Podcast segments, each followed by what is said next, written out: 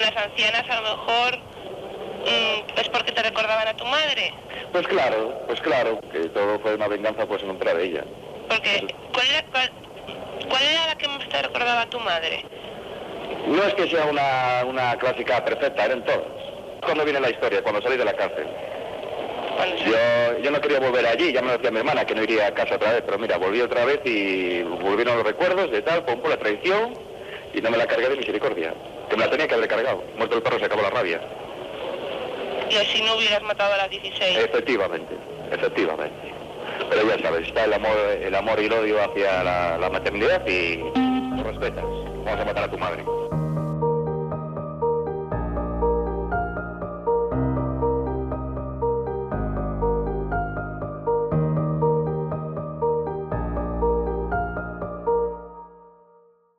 Bienvenidos a Criminología en Serie. Mi nombre es Alejandra Lavín y hoy vamos a hablar del asesino más prolífico de España en lo que asesinatos reconocidos y probados se refiere. Este psicópata compite con Manuel Delgado Villegas, conocido como el arropiero, quien dijo que había asesinado a 48 personas, aunque solo se probaran 7 de sus crímenes. También compite con Francisco García Escalero, el matamendigos, a quien se le atribuían 11 crímenes, pero confesó 14. Con este episodio, Criminología en serie se queda dentro de sus fronteras, y más concretamente en uno de los lugares más bonitos de España, Cantabria.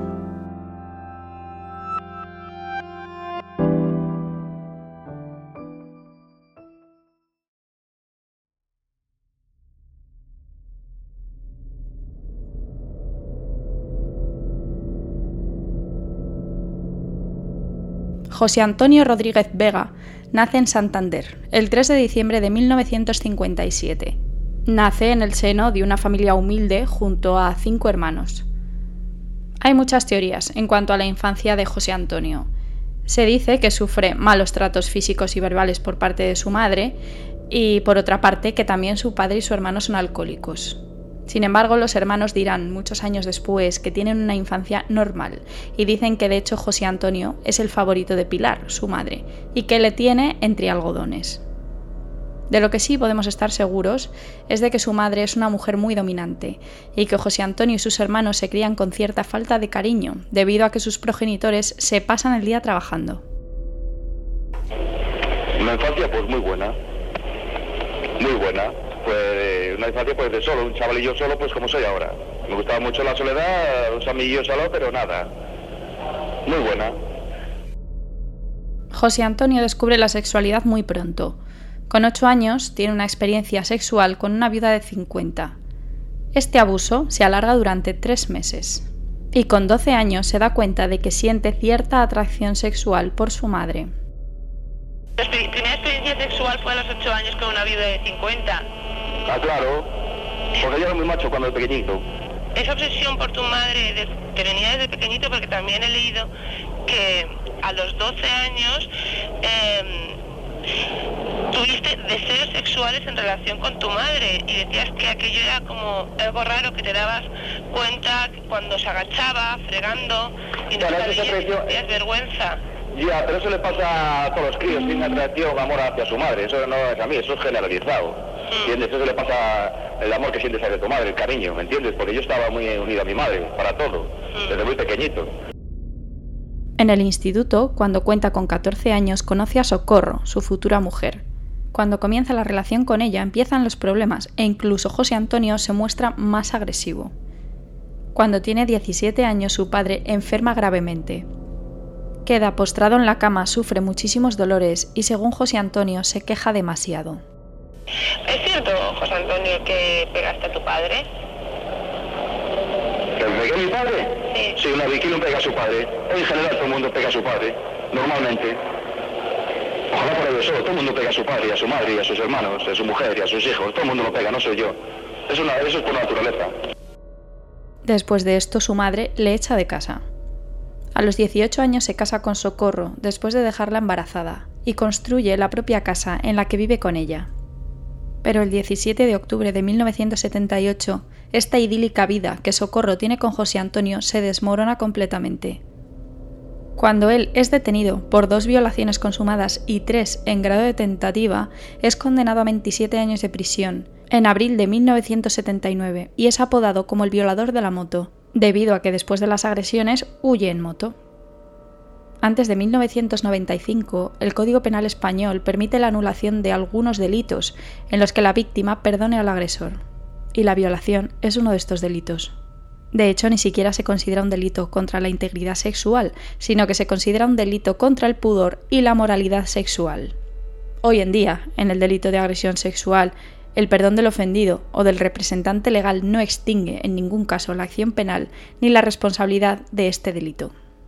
Pues bien, debido a esto, José Antonio se dedica a escribir cartas desde prisión a las mujeres a las que ha agredido y les pide ese perdón tan necesario para él. Y consigue que cuatro de ellas le perdonen. Increíble pero cierto, es una persona muy manipuladora que no duda en tirar de sus encantos para conseguir lo que quiere. Y lo consigue. Por eso te digo, ven a verme y obra sobre tú mismo lo que ves en mi cara y mi persona. ¿Me entiendes? A las personas hay que hablar con ellas y conocerlas en persona y hablar. Y luego deducir si es un hijo de puta o no. ¿Entiendes?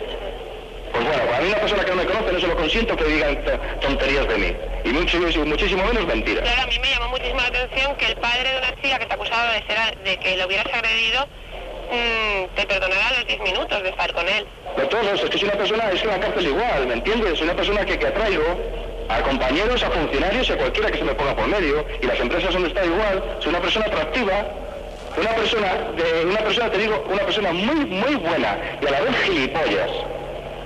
Y a la vez gilipollas, porque abusan del corazón que tengo. Porque yo muchas veces con la cabeza digo que no, pero el corazón me vence. Gracias al perdón de las víctimas, solo cumple ocho años de condena. Es liberado en noviembre de 1986. Cuando sale de prisión se percata de que su mujer le ha abandonado y se ha marchado con su hijo a Barcelona.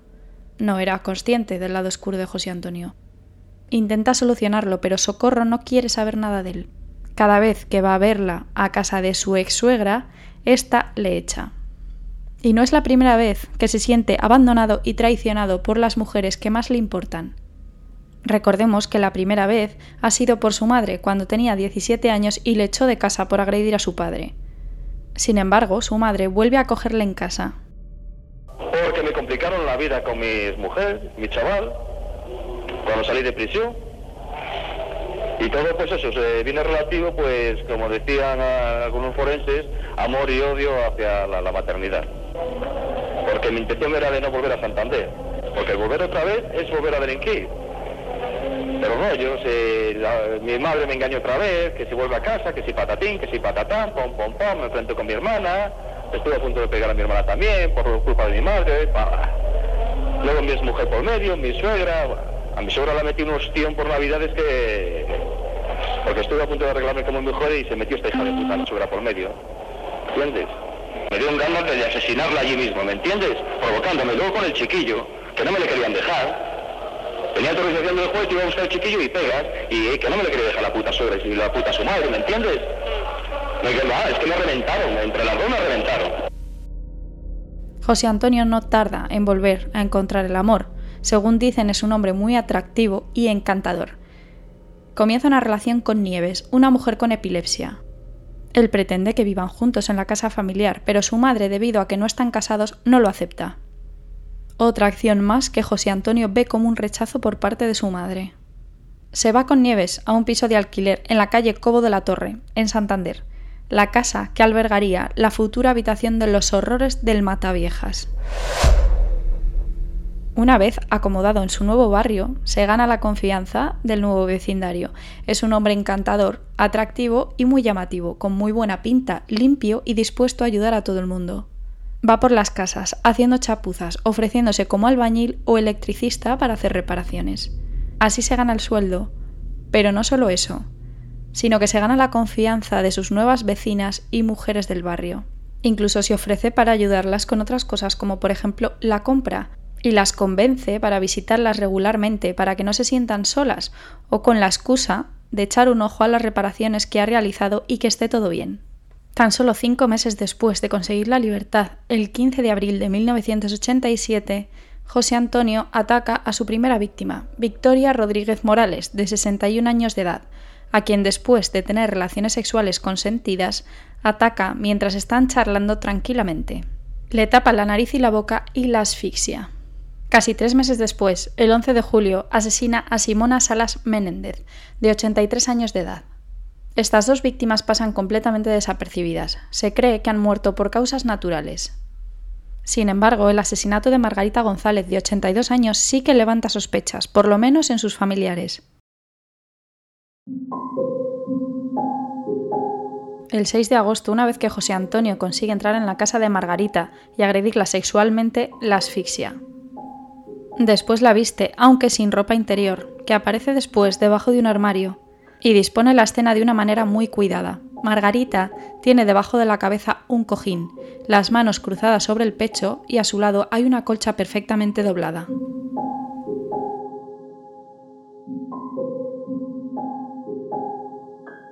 Todo parece indicar que ha muerto en paz, pero nada más lejos de la realidad.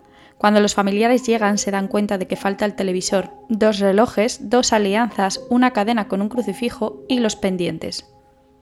Además también falta el dinero de la pensión y Margarita tiene hematomas en las rodillas, en la frente y arañazos en la cara. Días después, en la autopsia, se llega a la conclusión de que Margarita ha muerto por paro cardíaco y edema pulmonar. Pero hay algo más horrible todavía en el asesinato de esta anciana. Se encuentra su dentadura postiza atravesada en la tráquea. José Antonio la asfixia con tal fuerza y con tal violencia que Margarita se traga su propia dentadura.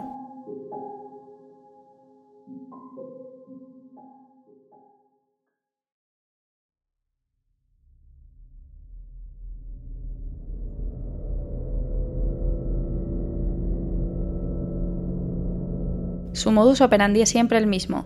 Las selecciona con anterioridad, las vigila, apunta sus horarios, quién las visita, si salen a menudo. Como hemos dicho, se gana su confianza hablando con ellas, ayudándolas o haciendo reparaciones en las casas. Después vuelve con cualquier excusa para que le permitan entrar de nuevo. Cuando ya se ha ganado su confianza y el día que planea el ataque, busca en un primer momento un contacto sexual únicamente con caricias si le rechazan es cuando las agrede sexualmente. Es como que necesita ese rechazo para obtener la excitación. José Antonio tiene una fijación tremenda por su madre. En su imaginario se siente rechazado continuamente por ella, por lo que es posible que necesite ese rechazo por parte de las ancianas para sentir esa rabia que siente hacia su madre y actuar y reflejar el daño que le haría a ella si pudiese. Una vez que las asfixia, roba en la vivienda y se lleva cosas de poco valor y el dinero que pueda encontrar. El 17 de septiembre de 1987 asesina a Josefina López, de 86 años. No pasan ni 15 días y el 30 de septiembre asesina a Manuela González, de 81. El 7 de octubre asesina a Josefina Martínez, de 84 años, en la calle Perines, en Santander. El cuerpo aparece cubierto hasta el cuello, con las sábanas y las mantas. Está vestida tan solo con dos combinaciones que están subidas hasta el vientre, lleva una sola media y no tiene ropa interior. Muestra algunas señales de violencia y tiene sangre entre las piernas. Aún así, el médico que acude a la escena del crimen lo certifica como muerte natural. Este mismo mes, el día 30, asesina a Natividad Robledo, de 66 años. El cuerpo lo encuentra su hijastra, que va a visitarla, y cuando no recibe respuesta cuando llama a la puerta, abre con su propia llave. Encuentra el cuerpo sobre la cama, boca arriba, con los brazos caídos a los lados y con las medias puestas. Su combinación está subida hasta la cintura y no lleva ropa interior. En el caso de Natividad también se observan lesiones y manchas de sangre en las piernas. En la casa faltan dos alianzas de oro, una cadena con una medalla y unos pendientes. En la autopsia se revela un desgarro vaginal y un edema pulmonar por asfixia, lo que causa el paro cardíaco. José Antonio mataría a las siguientes víctimas sin ni siquiera un mes de diferencia. Catalina Fernández, de 93 años. María Isabel Fernández, de 79. María Landazábal, de 78. El 20 de enero del 88, Carmen Martínez, de 65 años, aparece muerta en su piso de la calle Isabel la Católica número 16. Está en la cama cubierta con las sábanas y las mantas hasta el cuello. Viste una bata hasta los pies y debajo de la bata lleva un vestido subido hasta la cintura. Carmen tiene los brazos cruzados por encima del pecho, heridas en los pómulos, moratones en los muslos, y a su lado junto a la cama se encuentran varias prendas de ropa interior. Le falta un anillo con una piedra azul marino. La autopsia revela que muere por edema pulmonar y fallo cardíaco. Su fallecimiento se archiva como muerte por causas naturales, pero la familia no está para nada convencida de ello. En cuanto vieron el cadáver supieron que Carmen había sido asesinada. Desde entonces y hasta el 2 de abril del 88 morirían cuatro mujeres más. Engracia González, de 78 años, Josefa Quirós, de 82, Florinda Fernández, de 85, y Serena Ángeles Soto, de 85 también. Sin embargo, en abril, el Mataviejas cometería su último error. El 19 de este mes aparece en Muriedas el cadáver de Julia Paz, de 71 años. Está tendida en el pasillo boca arriba, en un charco de sangre. Tiene múltiples señales de violencia y no lleva ropa interior. Las víctimas de José Antonio son mujeres de 61 a 93 años han sido 16 víctimas en un intervalo de un año. Este dato es tremendo. Daros cuenta de que el máximo periodo de tiempo que ha estado sin matar han sido tres meses. Y eso solo ha ocurrido una vez, entre los dos primeros crímenes. En cuanto al resto, la mayoría de asesinatos se producen dos veces al mes. Esto quiere decir que según qué opiniones, porque hay opiniones para todo en este aspecto, José Antonio no tiene prácticamente periodo de enfriamiento entre crímenes aunque ya os digo, depende de la opinión. Hay autores que dicen que el periodo de enfriamiento es de un mes como mínimo y hay autores que piensan que pueden llegar a ser 24 horas. En cualquier caso, el enfriamiento se considera como un espacio temporal en el que el asesino no mata, aunque esto no significa que no pretenda volver a hacerlo. En este tiempo, en este caso José Antonio, no requiere matar otra vez, aunque sienta la necesidad de recrear y revivir el asesinato. Por este motivo, se hace con trofeos robados de la escena del crimen. Pero esta manera de revivir el crimen es momentánea. Llega un momento que esto no es suficiente y no son capaces de sustituir su fantasía, y por este motivo el asesino vuelve a matar. ¿Tenías remordimientos cada vez que salías de, una casa, cada vez que asesinabas? Pues claro que te causas remordimientos, porque no caben de eso en ti, ¿me entiendes? Sale de cabreado, como estoy ahora, que estoy hasta los huevos. tenía ganas de trabajar ni hacer nada, amargaba. Ya tenía ganas de entregarme y diga, venga, que salga solo por donde quiera, me entrego y te marco el culo. De 16 asesinatos, en 13 se entierra a las mujeres sin sospechar que alguien las ha asesinado. Los primeros crímenes han sido limpios, José Antonio no ha dejado rastro, pero con el paso del tiempo se hace más violento y descuidado. El asesinato de Julia, por fin, arroja luz sobre las muertes de las ancianas. Se encuentra una tarjeta de visita en la que José Antonio se anuncia como albañil. Se averigua que había colocado una puerta de seguridad en el domicilio de la anciana. Una vez que la Guardia Civil tiene el nombre de José Antonio a partir de la tarjeta de visita, busca si tiene antecedentes penales. Y efectivamente los tiene. Ha salido de prisión en 1986. También se determina que es el mismo albañil que ha colocado otras dos puertas blindadas a otras dos víctimas, que han muerto en circunstancias similares. Finalmente se ordena el seguimiento de José Antonio, el cual dura 28 días. No pone resistencia en su detención, en un principio sospechoso de haber quitado la vida a tres ancianas. Margarita González, Natividad Robledo y Julia Paz Fernández. Estas tres mujeres, como ya hemos dicho, habían contratado a José Antonio como albañil. En el registro de la vivienda de José Antonio y Nieves se encuentra una habitación tapizada de rojo, donde se encuentran múltiples pertenencias de las víctimas. Joyas, ropa, imágenes de santos, muñecas, objetos de decoración de las casas e incluso televisores. Son objetos prácticamente sin valor, pero que para el asesino significan mucho. Además de que los trofeos pasan a formar parte del ritual de un asesino en serie, como si de una especie de firma se tratase, como ya hemos dicho, lo utilizan como un objeto fetiche, mediante el que reviven la fantasía y con el que se sienten poderosos.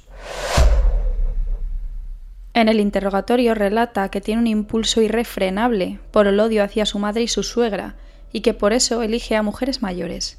Incluso dice lo siguiente. Cuando recordaba a mi madre me entraba una especie de excitación, de vergüenza inconsciente, de agresividad, pensando en lo que me había hecho. Sufría temblores y escalofríos, y me sentía empujado a hacer lo que hice. Todas las víctimas me recordaban a mi madre, que era una sinvergüenza, un veneno. También dice que todos los hombres han sentido alguna vez deseos de violar a su madre. Por el cariño que coges a la madre, porque yo a mi madre la quería muchísimo, ¿me entiendes?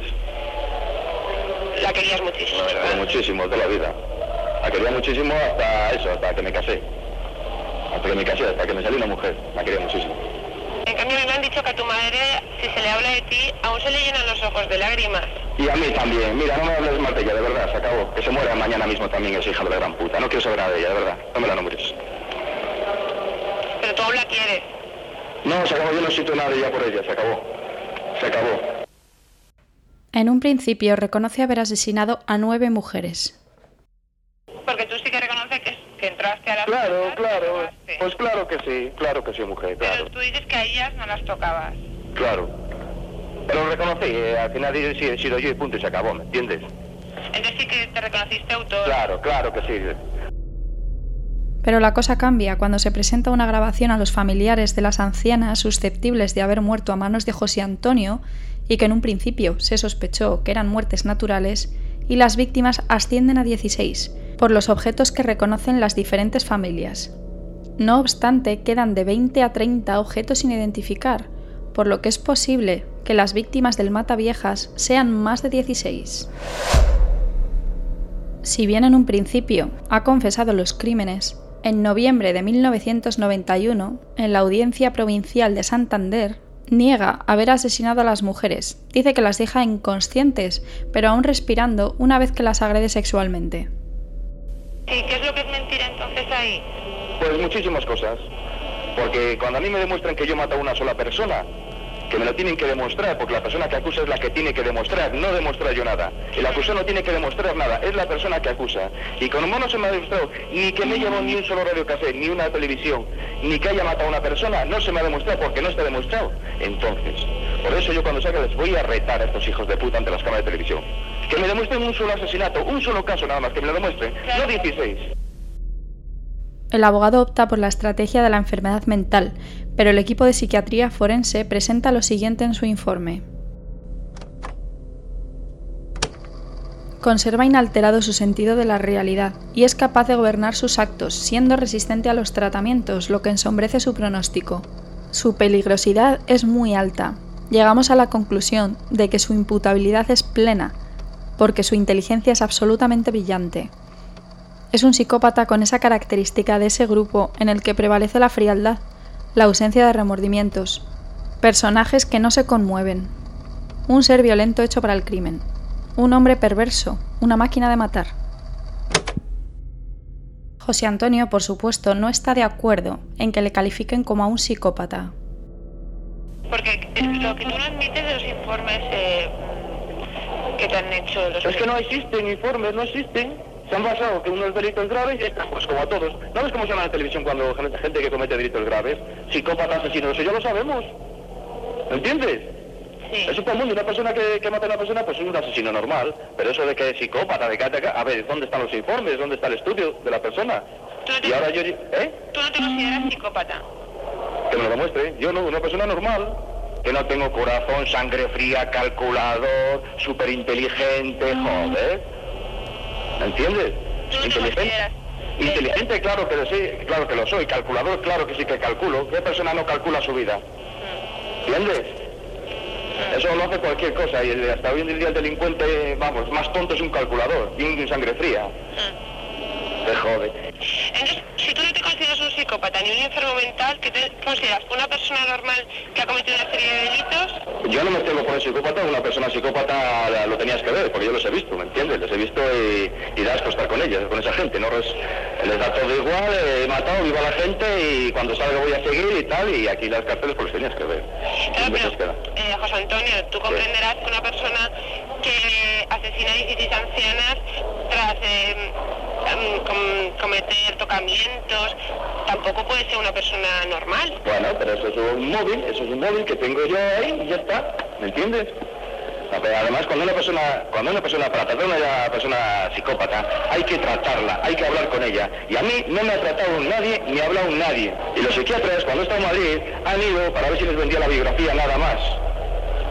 A sus intereses. Porque yo no les he hablado, no les he dicho nada apenas a ellos. Hmm. ¿Entiendes? Les he hablado lo que te he dicho a ti, punto, ¿no? Y de ahí han sacado sus conclusiones. ¿Tú hubieras querido recibir tratamiento psicológico en la cárcel? No, porque no lo necesito. No lo necesito de ninguna manera. Me considero una persona inteligente que sé estar y funcionar, me sé comportar aquí en la calle, punto. El 5 de diciembre de 1991 es condenado a más de 400 años de prisión por el asesinato de 16 ancianas y abusos sexuales. Pero claro, el Código Penal en el 91 contempla un máximo cumplimiento de 30 años, así que José Antonio podrá volver a vivir en libertad. También tiene pensado hacer dinero con su caso, y que yo cuando pise la calle, si quiero, voy a tener ahí 200 millones de pesetas en la mano, si yo, si a mí me da la gana, porque me los están ofreciendo. Y por decir que me llamo José Antonio y me están dando ya 100.000 pesetas. ¿Entiendes lo que te digo? Medios de comunicación y... Joder, que tengo todos los medios de comunicación y ni de Estados Unidos de, América. ¿Entiendes? Es mi vida. Y mi vida, querida, no se la regalo a nadie. porque es muy, porque es muy grave. Porque yo cuando salga voy a vivir del caso asegura que no cometerá otro crimen. Entonces, ¿tú crees que ahora eh, eres más peligroso o estás no, no, no, no. que cuando entraste la primera vez? Eh, salgo con mucho odio, con mucho odio. No es que vaya a cometer otra vez delitos, pero salgo con mucho odio, con mucha venganza, con mucha sed de vengarme, pero con la boca, ante esta gentuza. ¿Entiendes? Ante las instituciones y la justicia. No es que vaya a cometer delitos, bueno, porque ya tengo 44 años, quiero hacer mi vida y si salgo, pues yo vuelvo otra vez preso, preso otra vez y lo tengo todo perdido porque me quedo solo, porque me, abandona todo el mundo, ¿entiendes? Sí, claro. Me quedo como una rata, y son 44 años. No, no, que va, mujer, no jodas. Además que a mí me gusta vivir bien, coño. Hasta que le hablan de su madre. no me hables de mi madre porque me, se me pone la sangre hirviendo, de verdad. No me, no me la nombres ya para nada, ¿eh? me cago en su puta madre. Que se muera mañana mismo. ¿Entiendes? No me hables de, no me hables de ella porque el asesino, fíjate. Estudia Derecho mientras está encerrado, pero no es muy popular entre sus compañeros presos, por lo que va de prisión en prisión. Es arrogante y además muestra una insensibilidad tremenda hacia sus víctimas. Con la mayoría de ancianas que maté hice el amor con su consentimiento o me incitaron a ello. Tras hacer el amor o algunos manoseos, les tapaba la boca a consecuencia del impulso que sentía, y desistía tras un rato, Desconocía si las ancianas quedaban vivas o muertas. Y no contento con esto, alardea de su éxito. Ya te digo que yo soy una persona que soy atraído por, mujeres ya entradas en edad, al de mediana edad, jovencitas, o sea, que soy muy bueno. ¿Qué quieres que te diga? Sí, pero lo de entrada en edad, ¿por, ¿por qué? Pues eso quisiera yo saber. Eso quisiera yo saber. Tú fíjate que he ido a hacer chapuzas a los pisos así particulares, eh, pero nada, si una chapuza duraba 15 días, no me las he llevado a la cama porque no he querido. Pero su pésima reputación no solo se limita a las violaciones, sino que también tiene fama de chivato. De hecho, Antonio Rosique, un preso con el que José Antonio coincide en la prisión de Ocaña, dice lo siguiente de él. Hará unos 15 años entré en la cárcel de Ocaña para cumplir una condena de 8 y por culpa del chivato de José Antonio me comí 10. Se chivó de que yo preparaba una fuga. Yo creo que la obligación de todo preso es fugarse, mientras no le hagas daño a nadie, pero por su culpa me metieron varias veces en las celdas de castigo. El Mataviegas era muy perro y muy malo, por eso siempre lo teníamos aislado.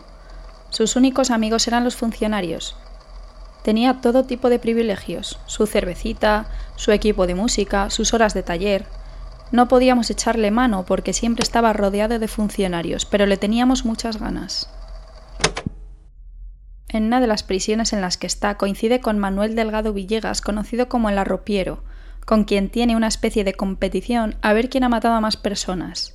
A él se le ha juzgado por 16 asesinatos, y del arropiero, si bien dice que cometió 48, solo pudieron probarse 7. De los cinco hermanos que tiene, solo tiene relación con una hermana, quien asegura que ha pasado miedo cuando ha ido a visitarle a un vis a vis. Dice que su hermano no está bien y que no debería salir nunca de prisión. El resto de sus hermanos aseguran que volverá a matar y que incluso puede ir a buscar a su madre. Y no les falta razón. José Antonio sigue siendo una persona peligrosa e incluso amenaza al psiquiatra que participó en su evaluación, el doctor García Andrade. Ese hijo puta porque ha hecho un informe mío sin conocerme ni hablar nada conmigo, por eso voy a por él, cabrón. ¿Entiendes? Me ha puesto como ver que un perro y no ha hablado conmigo para nada. Bueno, ese ni nadie, ¿entiendes? Por eso no les consiento el informe que han dado ese falso sobre mi persona. A por él cuando salga. No se me escapa a mí. En febrero de 2002 se encuentra en la prisión de Dueñas, Palencia. Tiene muy buena conducta, por lo que está previsto que salga de la cárcel en 2003. El 22 de octubre de este mismo año es trasladado de Dueñas a Topas, donde cumpliría el resto de su condena. El día 24, a las 11 y cuarto de la mañana, sale al patio con otros cinco presos, debido a que los presos más peligrosos salen en grupos reducidos.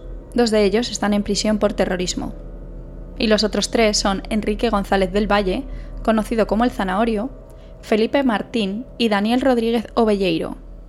Los dos terroristas presienten que algo va a pasar, no se quieren ver mezclados y se marchan a su celda antes de tiempo. Cuando los otros tres se ven solos con él, Felipe Martín le asesta un golpe en la cabeza al mataviejas con un calcetín con objetos contundentes dentro. Una vez en el suelo, el zanahorio y Daniel Rodríguez le asestan hasta 113 puñaladas, las últimas en los ojos. Tal es la brutalidad del asesinato que incluso parte de su masa encefálica queda fuera del cráneo. Enrique del Valle, el zanahorio, es un preso muy peligroso lleva en prisión desde 1990. Entra por un delito de robo con violencia y no vuelve a pisar la calle asumiendo más delitos debido a su comportamiento violento. Por el crimen del Mataviejas es condenado a 13 años más. Pero él se siente orgulloso del crimen. Delante de las cámaras se jacta y dice he matado al Mataviejas. Ante esta afirmación, la gente le ovaciona. Está previsto que el zanahorio salga en 2030. Al día siguiente de su muerte, José Antonio es enterrado en una fosa común en el cementerio de San Carlos Borromeo, en Salamanca. La vida del Mataviejas termina por haber vulnerado la ley de la cárcel, violador y chivato. Pero parece ser que la opinión de algunos funcionarios es que podía haberse evitado, que ponerle en ese módulo era poner un pastel a la puerta de un colegio. Algunos dicen que no se tomaron medidas en cuanto a no juntarle con otros presos susceptibles de hacerle daño. José Antonio es calificado como un psicópata desalmado que carece de empatía y no posee vinculación emocional alguna con nadie. Cosificaba a las ancianas como buen psicópata para su propio beneficio y era extremadamente peligroso.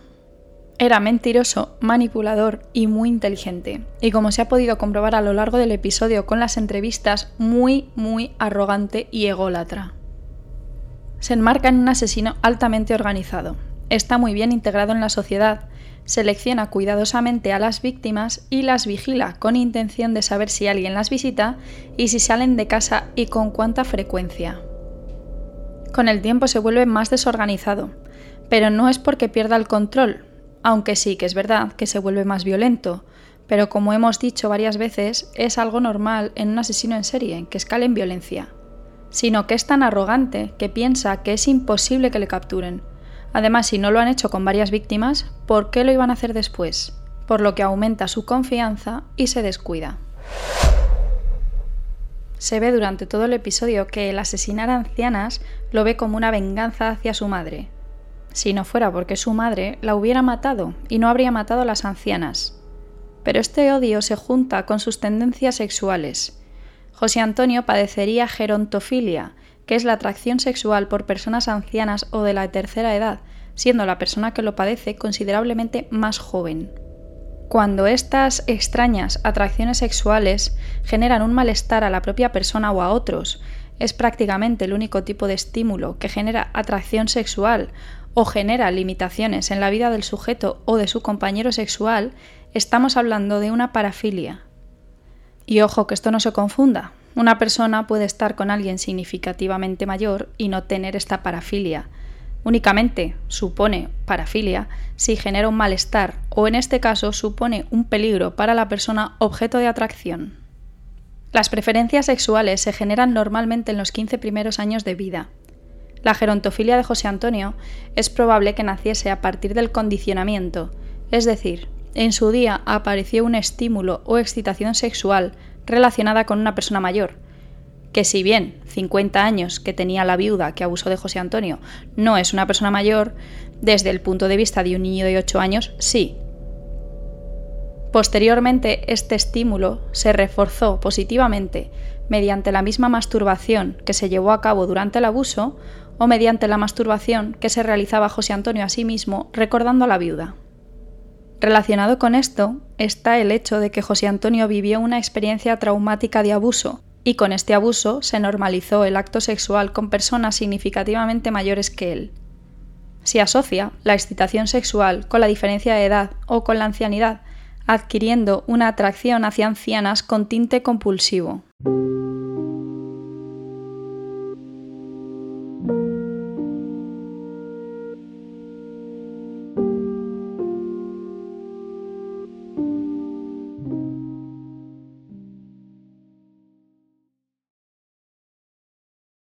Y esta es la historia del Mataviejas, el psicópata español más infame y posiblemente el asesino en serie más prolífico de nuestro país, y que con su arrogancia y soberbia se ganó la enemistad hasta de sus propios compañeros de prisión.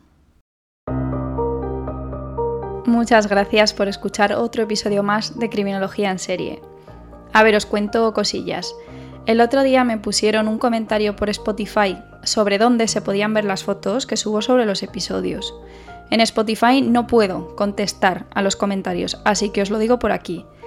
Se pueden ver en Twitter, en los hilos que voy subiendo durante la semana, en iVoox y debido a que algunos no estáis en estas plataformas, empezaré en breve a subir el mismo contenido en mi página criminologiaenserie.com. Por otra parte, ya podéis apoyar a Criminología en Serie como mecenas en iVoox y Spotify. Por supuesto es totalmente voluntario, pero con vuestro granito de arena podéis ayudar a que este proyecto siga avanzando y crezca cada vez más. Os estaría eternamente agradecida. Y aparte de seguir ayudándome a crecer con vuestra ayuda, tendréis alguna que otra ventaja, como episodios exclusivos, contenido exclusivo en la comunidad, podréis escuchar antes que nadie los trailers, los avances y los episodios de estreno, y podréis decidir los próximos episodios. El episodio de la semana que viene será el primero que publique de manera exclusiva. Será diferente a lo que estamos acostumbrados a tratar. Nos vamos a centrar en conceptos más psicológicos de una manera más profunda. También deciros que estamos en plenas votaciones de los premios Evox 2023 y que Criminología en Serie necesita vuestro voto para poder tener más visibilidad y poder seguir avanzando en el mundo de la criminología. Es solo un clic y para este podcast supone una gran diferencia. Y ya me despido. Espero que os haya gustado el episodio y espero vuestros comentarios en Spotify, Evox y en Twitter, en Crimi en Serie, donde ya sabéis que subiré fotos y curiosidades del caso a lo largo de la semana. Además de en Evox y Spotify, os espero en Podimo, Apple Podcast, Google Podcast y Amazon Music. Recordaros que estoy también en criminologiaenserie.com y que ahí podéis encontrar mis artículos y posts sobre criminología. Soy Alejandra Lavín, esto es Criminología en serie y os espero en el próximo episodio.